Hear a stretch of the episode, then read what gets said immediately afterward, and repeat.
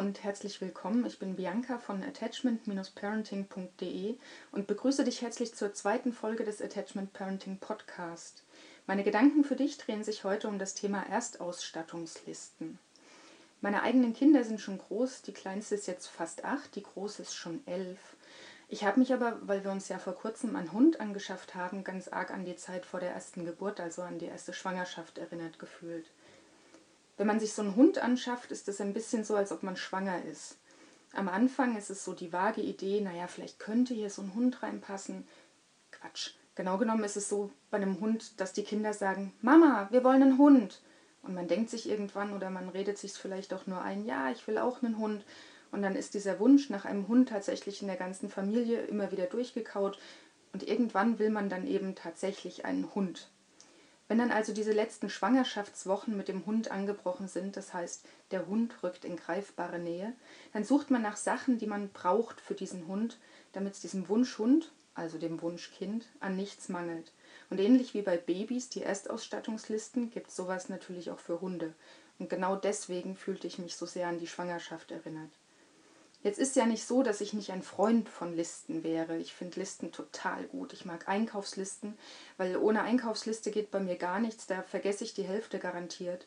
Und ich mag auch To-Do-Listen, weil ich es einfach total blöd finde, wenn am Ende von irgendeinem Projekt oder irgendwas noch so ganz viele Kleinigkeiten plötzlich ganz wichtig wären, von denen ich mir gedacht habe, die mache ich später noch, reicht die Zeit auf jeden Fall und dann müssen die alle ganz plötzlich und sofort und ganz stressig gemacht werden. Deswegen To-Do-Listen, total geniale Sache. Was meine Kinder aus der Schule ganz viel mitbringen, sind Klassenlisten und Adresslisten und Telefonlisten und Listen, was auf Schulausflüge mitgenommen werden muss oder Packlisten für Schullandheimaufenthalte. Also alles total gute, praktische, sinnvolle Listen.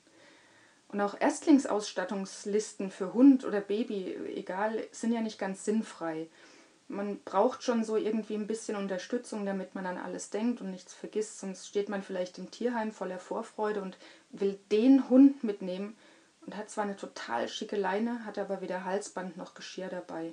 Oder das Baby ist gerade frisch geschlüpft, alle sind ganz aufgeregt und dann hat man keine einzige Windel, die diesem winzigen Wesen auch nur annähernd passen würde, sondern vielleicht nur ein paar von der Nachbarin aussortiert, weil nicht mehr gebraucht und Größe 6 wäre ein bisschen doof, wenn man ohne Liste eben Sachen vergessen hätte. Nun sind diese Listen ja nicht einfach so vom Himmel gefallen. Ich nehme eher an, die wurden früher einfach von Generation zu Generation weitergegeben, was man so braucht. Ein bisschen so wie auch die Erstlingsausstattung an sich weitergegeben wurde die Tante oder die Cousine kamen an und meinten, ich habe noch dies oder das, kannst von mir haben, brauchst nicht neu kaufen und so weiter. Das wurde dann eben weitergereicht und so wurde eben auch das Wissen weitergereicht, was man so insgesamt an Ausstattung für ein Baby braucht. Listen gab es also schon immer, vielleicht früher eher mündlich statt schriftlich, und sie waren immer sinnvoll, aber sie waren vermutlich immer relativ kurz. Bis sich irgendwann, sagt so mein Gefühl, die Babyindustrie eingemischt hat. Die Listen sind inzwischen einfach wahnsinnig aufgebläht, die sind riesig lang und glaubt mir, man braucht tatsächlich nicht die Hälfte von dem ganzen Zeug, das da drauf steht. Also ich glaube an das Gute im Menschen, muss aber echt immer wieder feststellen, die Babyindustrie und um mal beim Einstiegsbeispiel zu bleiben, auch die Hunde, Krimskrams, Zubehörindustrie, die handeln nicht einfach uneigennützig, die wollen was verkaufen. Die müssen genau genommen was verkaufen, weil sonst sind sie pleite und sind weg vom Fenster und das wollen sie natürlich nicht. Also sind die natürlich dafür, dass ihr vorsorglich mal lieber etwas mehr kauft, auch wenn ihr das gar nicht wirklich braucht oder gar nicht haben wollt. Gilt wie gesagt auch für die Hundeindustrie. Ich glaube nicht, dass mein Hund mit einem mit Glitzersteinchen besetzten pinkfarbenen Halsband und mit passender pinkfarbener Leine rumlaufen möchte. Ist ihm, glaube ich, ziemlich egal. Und ich glaube auch nicht, dass er es cool fände, das gleiche Set nochmal im Leoprint zu haben, nur weil das zu Frauchens Outfit passt oder was auch immer. Ich glaube nicht, dass Hunde das brauchen. Das wird halt einfach hergestellt und dann muss es eben auch verkauft werden. Um es mal kurz zu machen, ihr kommt trotzdem um diese Listen irgendwie gar nicht rum. Die gibt's und jede Schwangere stolpert irgendwann drüber. Man kann sich dieser Sache gar nicht entziehen und selbst wenn man es mal versuchen würde, dann kommt die werdende Großmutter oder die werdende Großtante eben doch mit einer an und fragt dann ganz besorgt, ob man denn an dieses oder jenes schon gedacht hätte und Ihr kämpft also absolut auf verlorenem Posten, wenn ihr solche Listen ablehnt und könnt ruhig der Realität ins Auge blicken. Ihr kommt daran nicht vorbei. Was also tun?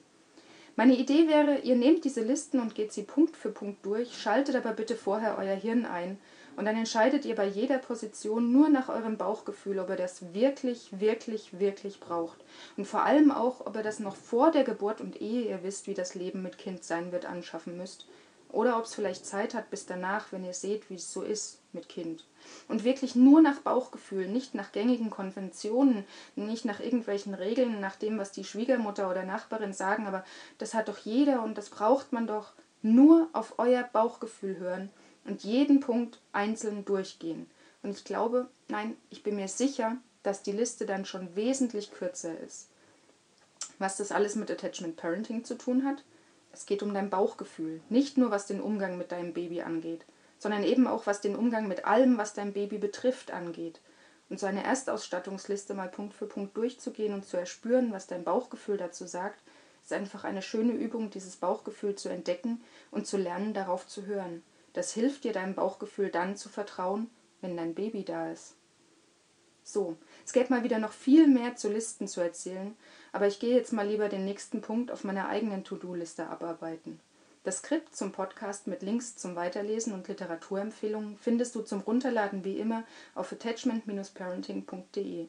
Ich hoffe, der Podcast hat dir gefallen und wir hören uns demnächst wieder bei einer weiteren Podcast-Folge. Vielen Dank fürs Zuhören und bis bald, deine Bianca von attachment-parenting.de.